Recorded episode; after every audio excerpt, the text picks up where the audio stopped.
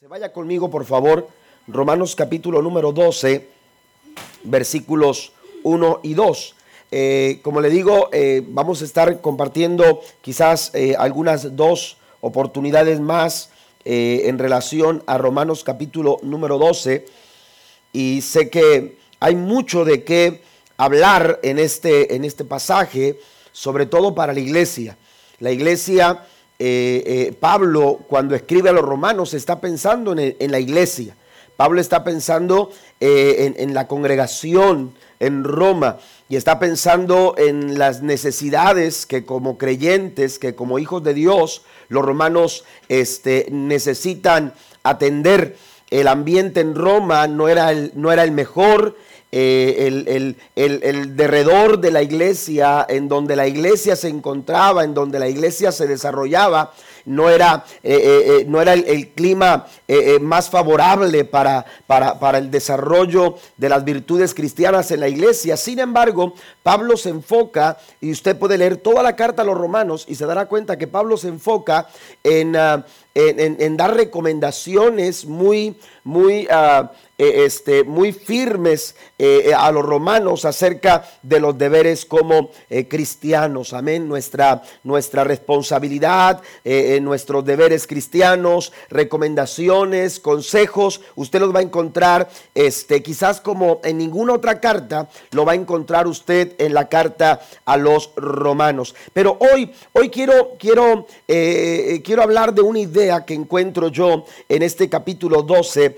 y versículo 1 y tiene que ver con el verdadero culto. Pablo habla a los romanos en el capítulo 12, versículo 1, así que hermanos, os ruego por la misericordia de Dios que presentéis vuestros cuerpos en sacrificio vivo, santo, agradable a Dios, que es vuestro culto racional. Amén. Voy a leer hasta ahí en estos momentos, después de estaré leyendo el versículo número 2, pero note cómo el apóstol Pablo menciona la palabra culto. Amén. Menciona la palabra culto. Eh, en, ah, al final del versículo número uno se refiere, dice, es vuestro culto racional. Seguramente usted estuvo animando a su familia. Quizás usted venía del trabajo a la carrera y, y habló por teléfono a su esposa, prepárame esta ropa y dile a los niños que se apuren porque hoy nos vamos al culto. ¿Verdad? Hoy es día de culto. Amén. Quizás eh, usted dejó otros pendientes para mañana porque usted sabía que el martes es día de culto. Bueno, también mañana miércoles es culto de, de, jóvenes, reunión de jóvenes. Pero este, eh, eh, quizás usted eh, se refirió a la reunión de esta noche precisamente como un día, un día de culto. Cuando venimos a la iglesia, mencionamos, hermanos, esta, esta palabra y decimos, vamos para el culto. Es día de culto. De pronto usted invita a una persona y le dice, te invito al culto. Amén. Te invito al culto. Te estoy invitando a mi iglesia para que vengas conmigo al culto. Y algunos están preguntando, eh, eh, ¿qué tiene el pastor?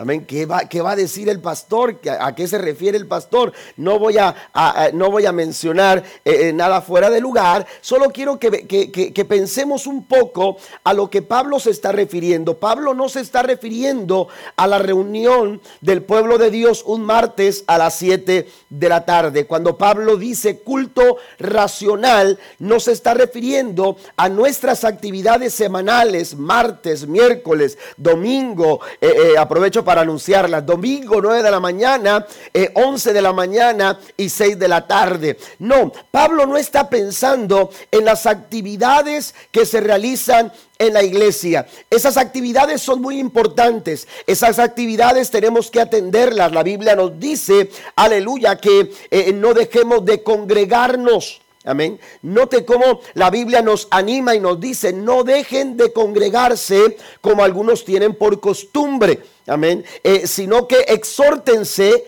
y anímense los unos a los otros. Tenemos que animarnos a estar congregados, tenemos que motivarnos, aleluya, y exhortarnos incluso para poder atender a, las reuniones de la iglesia porque es importante, es muy importante que usted y yo vengamos a nuestras actividades, a nuestros programas, que, nos involucremos a, a la dinámica de la iglesia y eso es de suma importancia. Sin embargo, cuando Pablo se refiere al culto en el capítulo número 12, en su carta a los romanos, se está refiriendo, amados hermanos, a algo completamente diferente. Pablo no está pensando en lo que se hace en la iglesia. Pablo no está pensando en la dinámica de la iglesia. Pablo no está pensando en llegar a tiempo a las reuniones de la iglesia. Porque cuando Pablo se refiere al culto racional, no se está refiriendo a algo que se hace dentro de la iglesia, sino a algo que se hace fuera de la iglesia. ¿Está conmigo? Amén. Es algo que nosotros practicamos fuera de estas cuatro paredes. E, es el culto que nosotros desarrollamos, hermanos, fuera de las actividades de la iglesia. Y es que algunos piensan que el culto, que el culto se termina cuando el pastor hace la oración final y nos despide y nos pone las manos del Señor. Amén. Y aunque algunos ya se quieren ir, eh, eh, no salen y están ahí como, como de puntitas esperando a ver a qué horas termina y dice el pastor amén, porque no me puedo ir sin la bendición pastoral. Amén. Pero, pero el culto, el culto, hermanos, aleluya, que Pablo se refiere, es el culto que nosotros practicamos, que nosotros desarrollamos en nuestra vida, en nuestra vida cotidiana. Cuando Pablo se refiere a esto, habla y, en el versículo número uno y dice que presentéis vuestros cuerpos en sacrificio vivo, santo, agradable a Dios, que es vuestro culto racional. Yo quiero mencionar algunas cosas eh, interesantes eh, eh, en, esta, en estos versículos, porque Pablo está consciente de, del pensamiento de aquel tiempo. ¿Cuál era la idea? Recuerde que el imperio griego se había eh, eh, eh, establecido sobre, sobre, aquella, sobre aquellas lugares, ¿verdad? Sobre todas aquellas naciones del mundo cristiano conocido a través del Nuevo Testamento. El mundo que conocemos de aquel tiempo, según las cartas del apóstol Pablo, hermanos, era un mundo donde aunque los romanos estaban, aleluya, sometiendo a los pueblos, la verdad es que la cultura griega, hermanos, había, se había quedado estacionada se había quedado completamente estacionada en, los pensamientos, en, las, en, las, ideas, en las formas de vida, la manera en que ellos, en que ellos eh, eh, eh, vivían, hermanos, tenía mucho que ver con la cultura griega. Y para los griegos, hermanos, el pensamiento de los griegos, el cuerpo a Dios no le importaba. El cuerpo a Dios no le interesaba. Para los griegos, para la cultura griega, para la cultura helenística eh, o helénica, hermano, para ellos el, eh, el, cuerpo no le interesaba a Dios. A Dios lo que interesaba era el espíritu. Y ellos tenían una, una, eh, un pensamiento y ellos decían el, el espíritu para Dios y el cuerpo para el placer. Amén. Ellos vivían así. Ellos vivían de esa manera. Ellos decían, es que a Dios le interesa el espíritu. Pero mi cuerpo, mi cuerpo no le interesa a Dios. Por eso entonces ellos con su cuerpo hacían lo que querían. Y vivían con su cuerpo y practicaban eh, conductas con su cuerpo que ellos decían que no afectaba a su espíritu. ¿Por qué? Porque a final de cuentas a Dios no le interesaba lo que, lo, lo que hacía mi mano. A Dios no le interesaba lo que, lo que miraban mis ojos. A Dios no le interesaba lo que decía mi boca. A Dios lo que le interesa es mi espíritu. Y eso, amados hermanos, Pablo busca contrarrestar, contrarrestarlo. Pablo lo, contrarresta, aleluya, y sale a la recomendación al, pueblo romano o a la iglesia en Roma y entonces les dice, ustedes tienen que entender algo, aleluya, para Dios es tan importante su alma, es tan importante su espíritu, aleluya, pero también es tan importante su cuerpo. ¿Cuántos alaban al Señor? Esta no es una idea aislada del apóstol Pablo. Usted va a, la carta del apóstol Pablo a los tesalonicenses en el capítulo 5, su primera carta, en, los versículos 17 en adelante, si no me equivoco es el verso número 21, cuando el apóstol Pablo dice, y todo vuestro ser, todo vuestro ser Y cuando Pablo se refiere a todo vuestro ser, está diciendo vuestro ser, espíritu, alma y cuerpo. ¿Qué, tenemos que hacer con estas tres partes de nuestra vida? ¿Qué tenemos que hacer con, eh, con, estas tres partes de nuestra vida? Dice, dice todo vuestro ser espiritual, mi cuerpo, dice, lo presentemos irreprensible delante del Señor. ¿Por qué no le damos un aplauso a Dios en esta noche? Tenemos entonces que considerar que cuando Pablo está pensando en el culto racional, está pensando, amados hermanos, en entregarnos completamente eh, eh, en totalidad a Dios. Entregarnos completos al Señor. Entregarnos enteros a, nuestro Dios.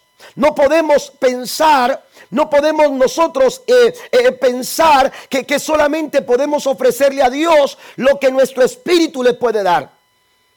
Le tenemos que ofrecer, dice el apóstol Pablo, dice, presentar vuestros cuerpos en sacrificio vivo, santo y agradable a Dios.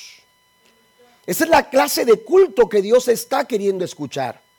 Esa es la clase de culto que la iglesia necesita, hermanos, practicar. Un culto que no tiene hora de comienzo ni hora de terminar. Un culto que es continuo. Alguien alaba a Dios. Un culto que no termina. Un culto, amados hermanos, que cada vez que cada vez aumenta en nuestra adoración y en nuestra entrega al Señor. Aleluya, porque es, es un culto que va incrementando nuestra dedicación. Aleluya, por Dios. Por eso Pablo dice, presentéis vuestros cuerpos en sacrificio vivo, santo y agradable a nuestro, a nuestro Dios. Todo lo que somos debe de adorar al Señor, pero lo, lo tiene que hacer en todo momento. Lo tiene que hacer en todo tiempo. No es solamente, aleluya, en, la dinámica de la iglesia, en las actividades de la iglesia. Tenemos nosotros, aleluya, que practicar un culto, aleluya, continuamente al Señor. Aleluya, en donde quiera que estemos. Si alguien eh, dirá, bueno, vamos para el culto, está bien. Vamos para el culto esta noche. Usted le dijo a su familia, vamos para el culto. Pero qué bueno, hermanos, es que nuestro culto también se llevará a cabo, aleluya, mientras trabajamos, mientras estudiamos, mientras andamos por ahí en la tienda, mientras estamos por ahí en casa, mientras estamos no sé dónde, aleluya, pero en cualquier parte donde nos encontremos, aprendamos a practicar un culto racional, santo, vivo y agradable al Señor. E, e, estas tres cosas, estas tres cosas nos, nos deben desafiar todos los días. Aleluya, porque se trata no de lo que hago aquí, sino de lo que hago allá afuera. Amén. Se trata no de lo que hago aquí, se trata de lo que hago allá afuera. Mire, mire, en algún momento eh, en, el, los vocablos griegos, la palabra culto tenía que ver con una palabra, con un vocablo griego que señalaba la actividad de trabajar por un pago o por un sueldo. Amén. Y entonces, eh, esta, cuando, cuando, cuando este vocablo aparecía, eh, aunque no sabemos exactamente qué fuese el pensamiento de Pablo cuando hablaba de culto, sí es interesante, hermanos, el hecho de que eh, en algún momento usted platicaba con su abuelo y decía, no en mis tiempos, en mis tiempos llegar temprano no era llegar un minuto antes de las 7. llegar temprano era estar 30 minutos antes. Porque a veces la, idea, hermanos, que, se manejan este, en cuanto a costumbres, en cuanto a pensamientos, eh, eh, difieren eh, de, los tiempos y de las épocas. Amén. en mis tiempos, cuando entregabas la palabra, ya no te podías retractar. Amén. Ahora tienes que firmar, ¿verdad? Para, para, para, para hacer constar tu palabra. Pero hubo tiempos donde no se tenía que firmar, la palabra era suficiente. La palabra valía, la palabra tenía un valor. Amén. Entonces, eh, eh, los conceptos, los vocablos, eh, las formas de decir pueden ir cambiando, pero las ideas se van quedando. Amén. Y no sabemos exactamente si Pablo tenía esa idea cuando se refería a un culto, pero mire, es interesante darnos cuenta que estas personas que, que trabajaban por el pago, por el sueldo, hermanos, no eran esclavos. Eh, cuando, cuando se referían con ese vocablo, no eran esclavos, se referían a ellos como trabajadores que buscaban un pago, que buscaban un sueldo, pero que no lo hacían por esclavitud, sino que lo hacían de forma voluntaria.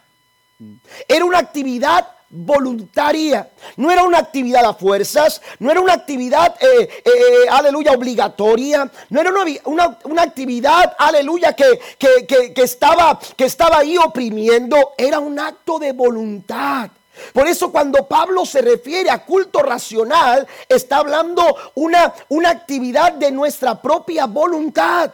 No sé si me estoy explicando, pero, pero es, una, es una actividad de nuestra propia voluntad. Yo no le puedo obligar a usted a vivir de una manera. Yo le enseño, yo predico, yo le hablo.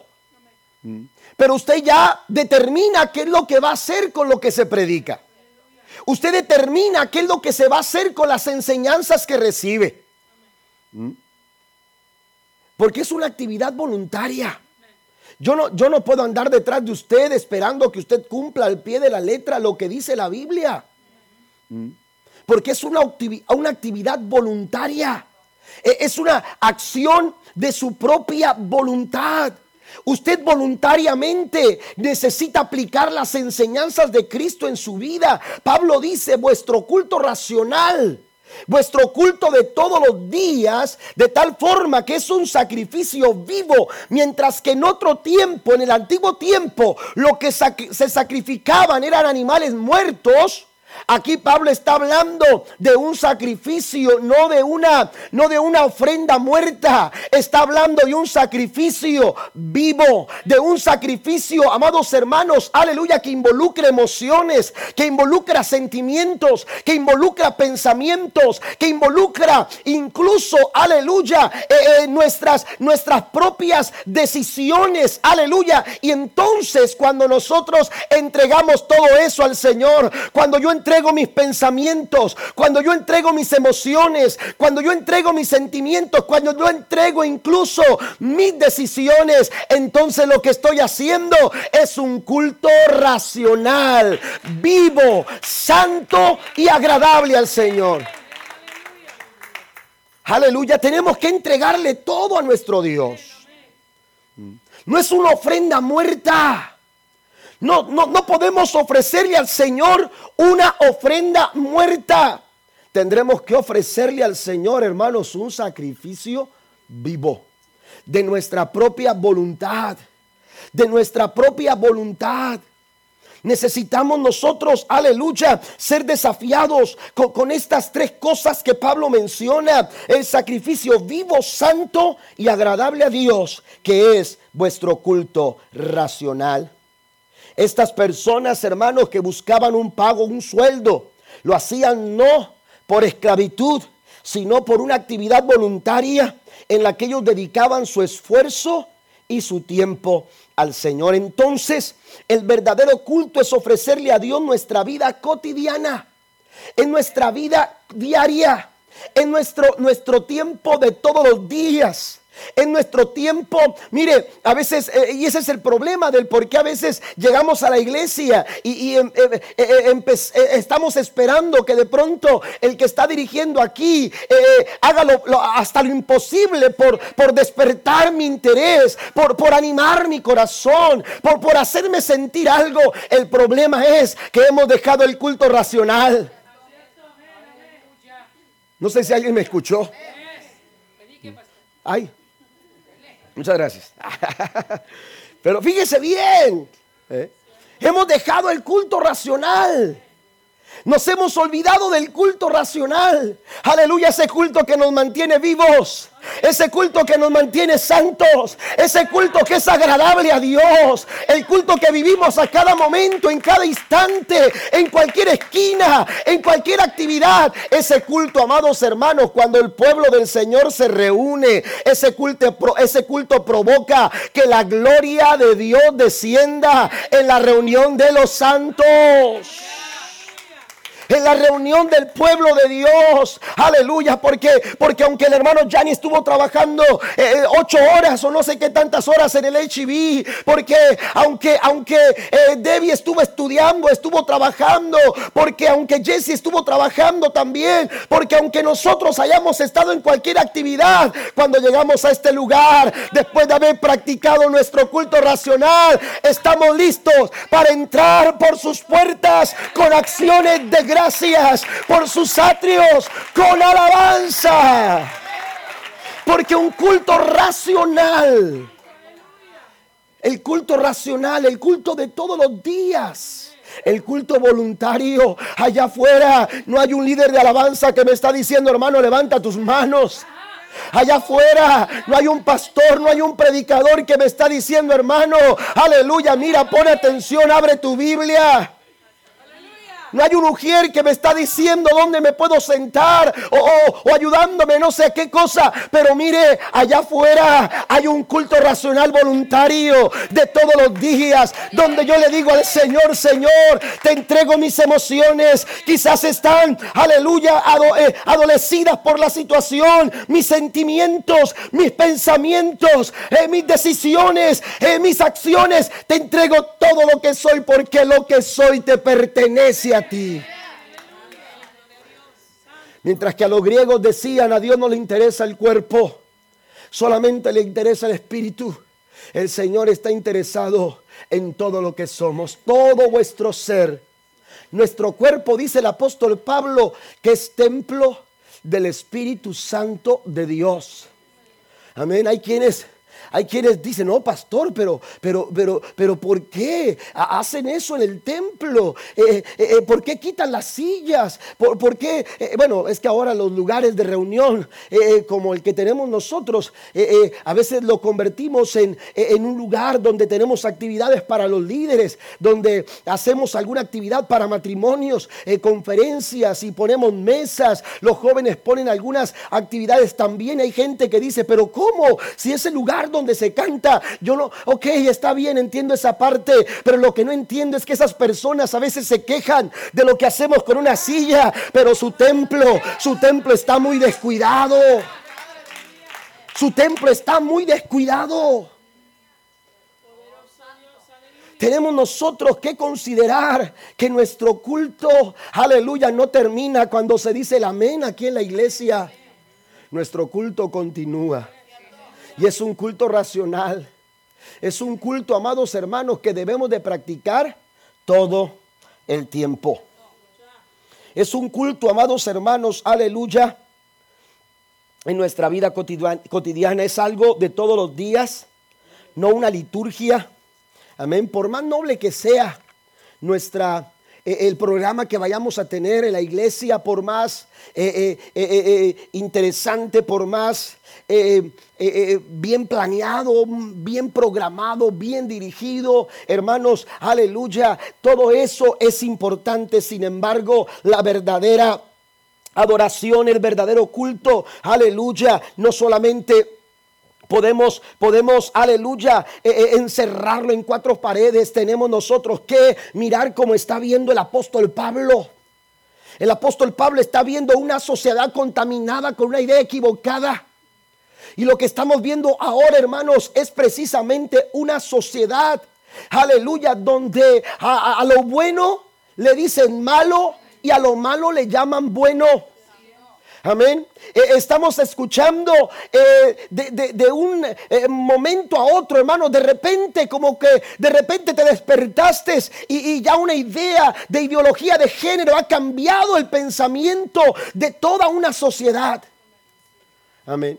Y hay eh, eh, tantas, tantas eh, leyes que se están empezando a mover. Y no solamente aquí en México, en otros países, en otros lugares, está sucediendo lo mismo. Entonces, esta sociedad a la que Pablo se está refiriendo es una sociedad corrompida. Pero la iglesia, la iglesia necesita practicar un culto. Aleluya, no dentro de cuatro paredes. La iglesia necesita dejar que se escuche un culto racional donde los de afuera puedan ver la gloria de Dios manifestada a través de nuestras vidas.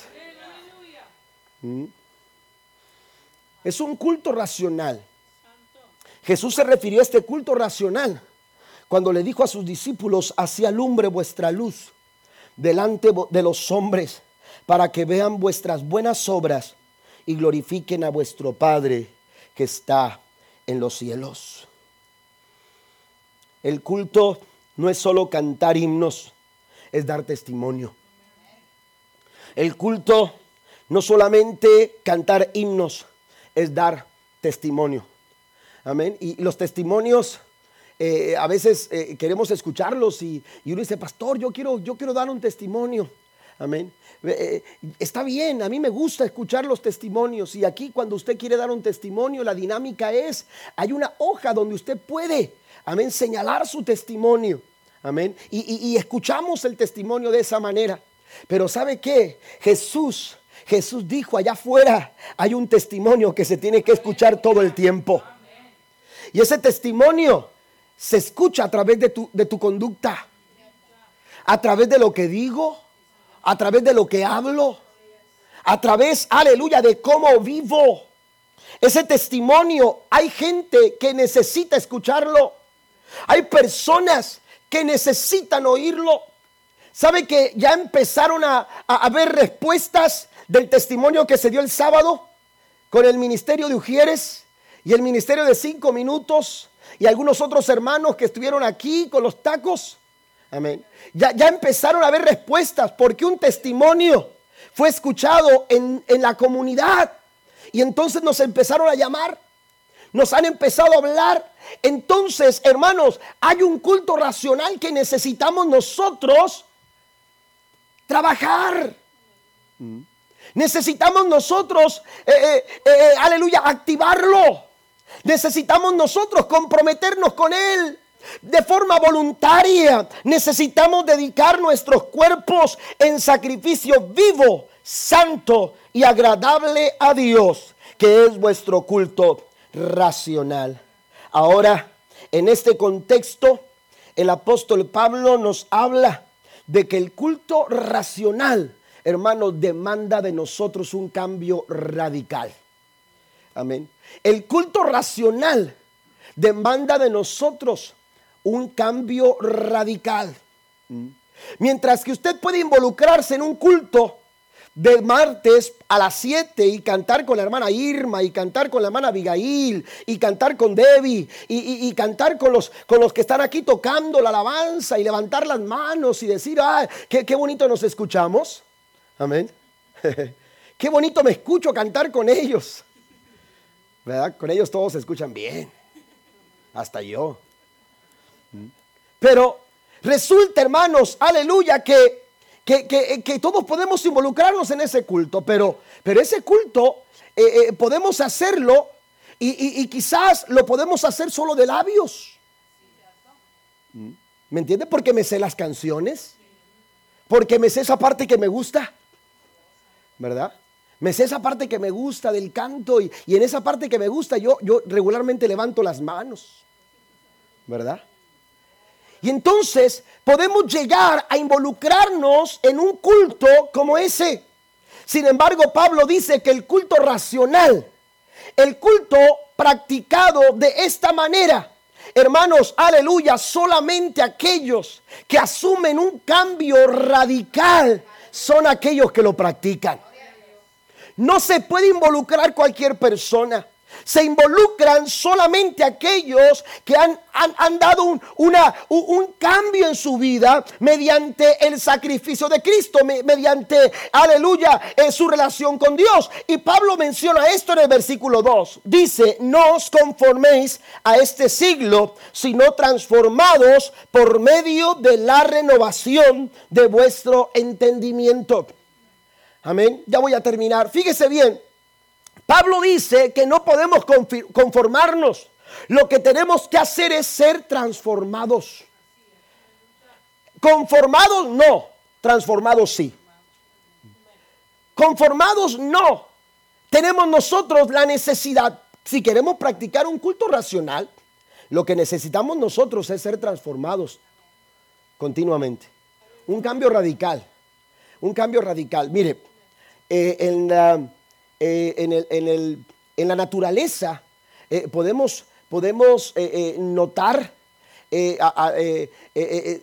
etapas de transformación en algunos insectos, en algunos animales. Amén. Usted, por ejemplo, ve a un camaleón. ¿Qué hacen los camaleones? Los camaleones se transforman o se conforman. Fíjese bien. Es interesante esto. Porque hay cristianos que se conforman y no se transforman. Les pasa lo que al camaleón. Se conforman a su medio ambiente. Amén. Y usted los mira conformados. Porque el camaleón lo que se hace, que si, si el camaleón ve un área verde, hermano, si el ambiente es verde, el camaleón, el camaleón se hace verde. Y no es Hulk. ¿Están conmigo? ¿O ya les dio frío? ya les dio frío. Ya estamos terminando. Reciba esto de parte de Dios. La iglesia no puede conformarse. A Pablo le interesa una iglesia que practica un culto racional. Porque esa iglesia es una iglesia que vibra en la sociedad. Es una iglesia que toca, aleluya, y lo que toca, hermanos, aleluya, recibe lo que Dios ha depositado en esa iglesia. Esa iglesia, aleluya, es una iglesia que no se conforma, es una iglesia que se transforma. Una iglesia, aleluya, que se conforma. E, es aquella iglesia que se adapta a, las situaciones del mundo, que adaptan su mensaje, que adaptan sus, eh, sus, dinámicas, que adaptan, oiga, y, ese tipo de actividades no, aleluya, no van eh, eh, acordes al culto racional que Pablo está buscando que nosotros pongamos, pongamos a funcionar. Aleluya, los camaleones se conforman al ambiente y se pierden entre, entre, eh, eh, eh, se camuflajean. Amén. Se pierden, aleluya, en el ambiente. Y, eso, amados hermanos, lo que hace es simplemente llevarlo a una apariencia. Es una apariencia, eso no es una transformación. Eso es solamente aparentar lo que no somos. Eso solamente aparentar lo que no somos. Jesucristo dijo, aleluya, que por sus frutos serán conocidos. Aleluya, el cristiano no puede camuflajear los frutos. El cristiano no puede camuflajear los resultados. El cristiano no puede, aleluya, adaptarse, dice el apóstol Pablo, a las ideas, a las costumbres, aleluya, a los modelos de este mundo. No podemos nosotros caer en el error, aleluya, de tomar decisiones acordes a los modelos de este mundo. Amén. No podemos nosotros caer en el error, aleluya, de, de, eh, eh, eh, caminar o administrar nuestra vida aleluya, o planear nuestros matrimonios, nuestras familias, eh, eh, nuestra, eh, la disciplina de la familia. no podemos nosotros permitir que el mundo, aleluya, trace cómo se van a hacer las cosas. Aleluya, ¿por qué? Porque, aleluya, la Biblia dice que el mundo pasa y sus deseos nosotros no hemos sido llamados a vivir de acuerdo a las enseñanzas del mundo. Ay, aleluya, un mensaje de Dios, aleluya, que transforma corazones, que cambia familias, que cambia vidas. Y la palabra del Señor, mientras que el mundo pasa y sus deseos, dice la Biblia que el que hace la voluntad de Dios, ese permanece para siempre. Y, entonces, hermanos, tenemos nosotros que, eh, eh, eh, considerar, que valorar. ¿Estamos siendo conformados o estamos siendo transformados? Pablo dice, no os conforméis a este siglo, sino transformaos por medio de la renovación de vuestro entendimiento. No podemos nosotros conformarnos, adaptarnos, dice otra, otra versión. Otra versión dice adaptarse a moldearse, ¿verdad? Cuando éramos niños y, llegábamos a un lugar donde, donde parecía que ya estaba lleno, ¿qué hacíamos cuando éramos niños? Nos metíamos, ahí íbamos de a poco, ¿verdad? Cuando menos se daban cuenta, ya estábamos en el lugar. Amén. Ya estábamos en el lugar. ¿Por qué? Porque, porque nos, nos amoldeábamos, nos acomodábamos. Amén. Pero eh, eh, eh, Pablo dice, no puedes hacer eso. Hay peligro cuando nosotros nos adaptamos a las corrientes de este mundo. Dice Pablo, tienes que ser transformado. Usted y yo tenemos que ser transformados. Y la transformación, hermanos, en la vida del creyente es continua. Es de todos los días. Dice el apóstol Pablo que tenemos que ser transformados. Amén. La Biblia dice que la senda del justo es como la luz de la aurora. Nunca se estanca, nunca se detiene, siempre avanza. Así somos nosotros. Tenemos que avanzar. La senda del justo, aleluya, va en avance, va en continuo ascenso. Vamos continuamente, amados hermanos, eh, eh, avanzando. Usted no se puede detener, usted tiene que ser constante en su, en su carácter, en su forma de vida, agradable delante de los ojos del Señor. El verdadero culto, hermanos, es aquel de, de un corazón transformado. Un corazón transformado, la vida transformada, comienza con la decisión de, dedicar nuestro cuerpo a Dios, así como lo dijo Pablo en el versículo 1. Motivada por la misericordia del Señor, Pablo dice, por las misericordias de Dios. Aleluya, las misericordias de Dios son todos los días. Todos los días tenemos un motivo por qué presentarle al Señor nuestro culto racional. Aleluya, no se logra eh, si nos conformamos al mundo, el culto racional surge cuando nuestra mente está siendo renovada. El culto racional nos capacita para conocer la voluntad de Dios. Dice el apóstol Pablo, dice, por medio de la renovación de vuestro entendimiento, para que comprobéis cuál sea la buena voluntad de Dios, agradable y perfecta. Hay un camino seguro. Hay un camino seguro para tu familia. Hay un camino seguro para tu vida, para tu matrimonio, para la iglesia. Hay un camino seguro cuando nosotros, hermanos, practicamos nuestro culto racional. Porque todo esto nos lleva a una mente renovada, a una mente transformada. Y cuando nuestra mente está siendo renovada, dice, ustedes van a comprobar Amén. Ustedes van a comprobar de primera mano. Nadie va a venir a platicárselo. Nadie va a venir a decirles, oye, esto está bien. Nadie va a decirle, oye, ¿por qué no lo experimentas tú? Eh, eh, nadie, nadie te va a venir a decir eso. Tú de primera mano vas a comprobar cuál es la voluntad de Dios. Aleluya, las decisiones que tomamos dentro de la voluntad de Dios los pasos que damos dentro de la voluntad de Dios, la forma en que vivimos dentro de la voluntad de Dios, comprobaremos, aleluya, cuál es la voluntad de Dios, la cual es agradable, perfecta y es buena. Póngase de pie conmigo, por favor, en esta, en esta noche. Aleluya, hay un culto racional que usted y yo necesitamos practicar todos los días de nuestra vida. Pero la pregunta, hermanos, la pregunta en esta, en esta noche es, concluyendo con el versículo número 2, es, ¿estamos siendo transformados o nos hemos conformado? ¿Qué es lo que ha pasado con nosotros? ¿Qué es lo que ha pasado con tu vida espiritual? ¿Qué es lo que ha pasado con tu vida cristiana? ¿Has llegado a conformarte o está siendo transformado? En lo más profundo de nuestro corazón tenemos la respuesta acertada. Tenemos la respuesta a esta pregunta. Hay un peligro cuando nosotros nos conformamos. En una ocasión escuché, me encontré con la historia de, de cómo se cocinan las ancas de rana. ¿Alguna vez usted ha probado las ancas de rana? Le dan un saborcito como apoyo, ¿no?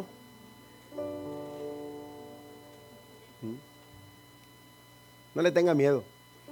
Ya no van a brincar. No tenga miedo, no va a salir brincando si las come.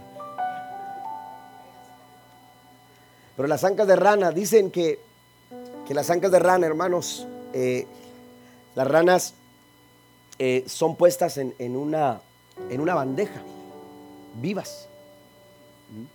Y entonces eh, las ponen en agua, hermanos, tibia, en agua, en agua así, en, temperatura ambiente, mejor dicho, en, temperatura ambiente. Y entonces lo que hacen es que la ponen adentro. Y entonces la, la rana está en su ambiente. La rana se siente bien. La rana no mide el peligro. Y aquella olla sin haber sido puesto el, el mechón, ¿verdad? Está en el perfecto ambiente donde la rana se siente a gusto. Y entonces lo que hace el cocinero es que, estando la rana ya en, el, en, la bandeja, imagínese, delicioso. Ya, la rana bien gordita. Amén. Pero entonces, lo que hace el cocinero es que enciende la mecha. ¿Y sabe qué pasa? La rana ni cuenta se da. La rana no se da cuenta. Y poco a poco, lo que es obvio y lógico, la temperatura del agua, la temperatura del agua empieza a cambiar. Pero ¿sabe qué pasa con la rana? A la rana el cambio de temperatura la hace empezar a sentir somnolencia. Le da sueño. Mm. Ahora entiendo qué dicen algunos. ¿Eh? Lo que hace la temperatura del agua, hermanos, es que empieza a adormecer a la rana. Y la rana, como está dentro, llevada por, por, por, la temperatura del agua, empieza, hermanos, a perder el conocimiento. Y para cuando menos se da cuenta, hermanos, ya está servida en un plato. Satanás es astuto y es padre de mentira. Satanás, hermanos, empieza a crear un ambiente para que la iglesia duerma. Por eso dice el apóstol Pablo, de, despiértate tú que duermes, levántate para que te alumbre Cristo. Tenemos que dejar cualquier ambiente, hermanos, que no está dándole al Señor un culto racional. Hay relaciones que no te están permitiendo darle un culto racional al Señor. Hay acciones, conductas, hay decisiones que estás tomando. Hay actividades en tu día que no te están dando la oportunidad, te están quitando la, la, oportunidad de brindarle al Señor tu culto racional. Pablo está diciendo, Cuidado porque te puedes conformar. Cuidado porque te puedes conformar. Lo que necesitas es renovar tu pensamiento. Usted quiere cambiar una acción, usted necesita cambiar el pensamiento. El hijo pródigo cambió la forma de vida que llevaba cuando cambió su pensamiento. Y entonces pensó diferente. ¿Cuántos jornaleros en casa de mi padre están mejor que yo? Y yo que me la creí. Y yo que vine a dar a este lugar porque pensé que acá iba a estar mejor, que equivocado estaba. Porque cuando el pensamiento está equivocado, hermano, nuestras conductas van a estar equivocadas. Y entonces dice que cambió su pensamiento. Y cuando cambió su pensamiento, cambió su dirección. Y entonces dije, dijo, iré a mi padre y me voy a presentar con, él y le diré, Padre, pecado contra el cielo y contra ti, ya no soy digno de ser llamado tu hijo, recíbeme como otro de tus jornaleros. Y así lo hizo. Por eso cuando Pablo dice que tenemos que ser transformados, Pablo dice si queremos cambios radicales, tenemos que dejar que nuestros pensamientos, nuestro entendimiento sea transformado. Y eso, eso solamente lo puede hacer Dios. Y eso solamente lo puede hacer la obra del Espíritu Santo de Dios en nuestra vida. Por eso en esta noche, hermanos, el llamado no es para pocos. El llamado no es para algunos. El llamado es para todos. El llamado es para todos nosotros. Porque todos necesitamos todos los días renovar nuestro entendimiento y ser transformados por medio de la renovación que el Señor hace en nuestras vidas.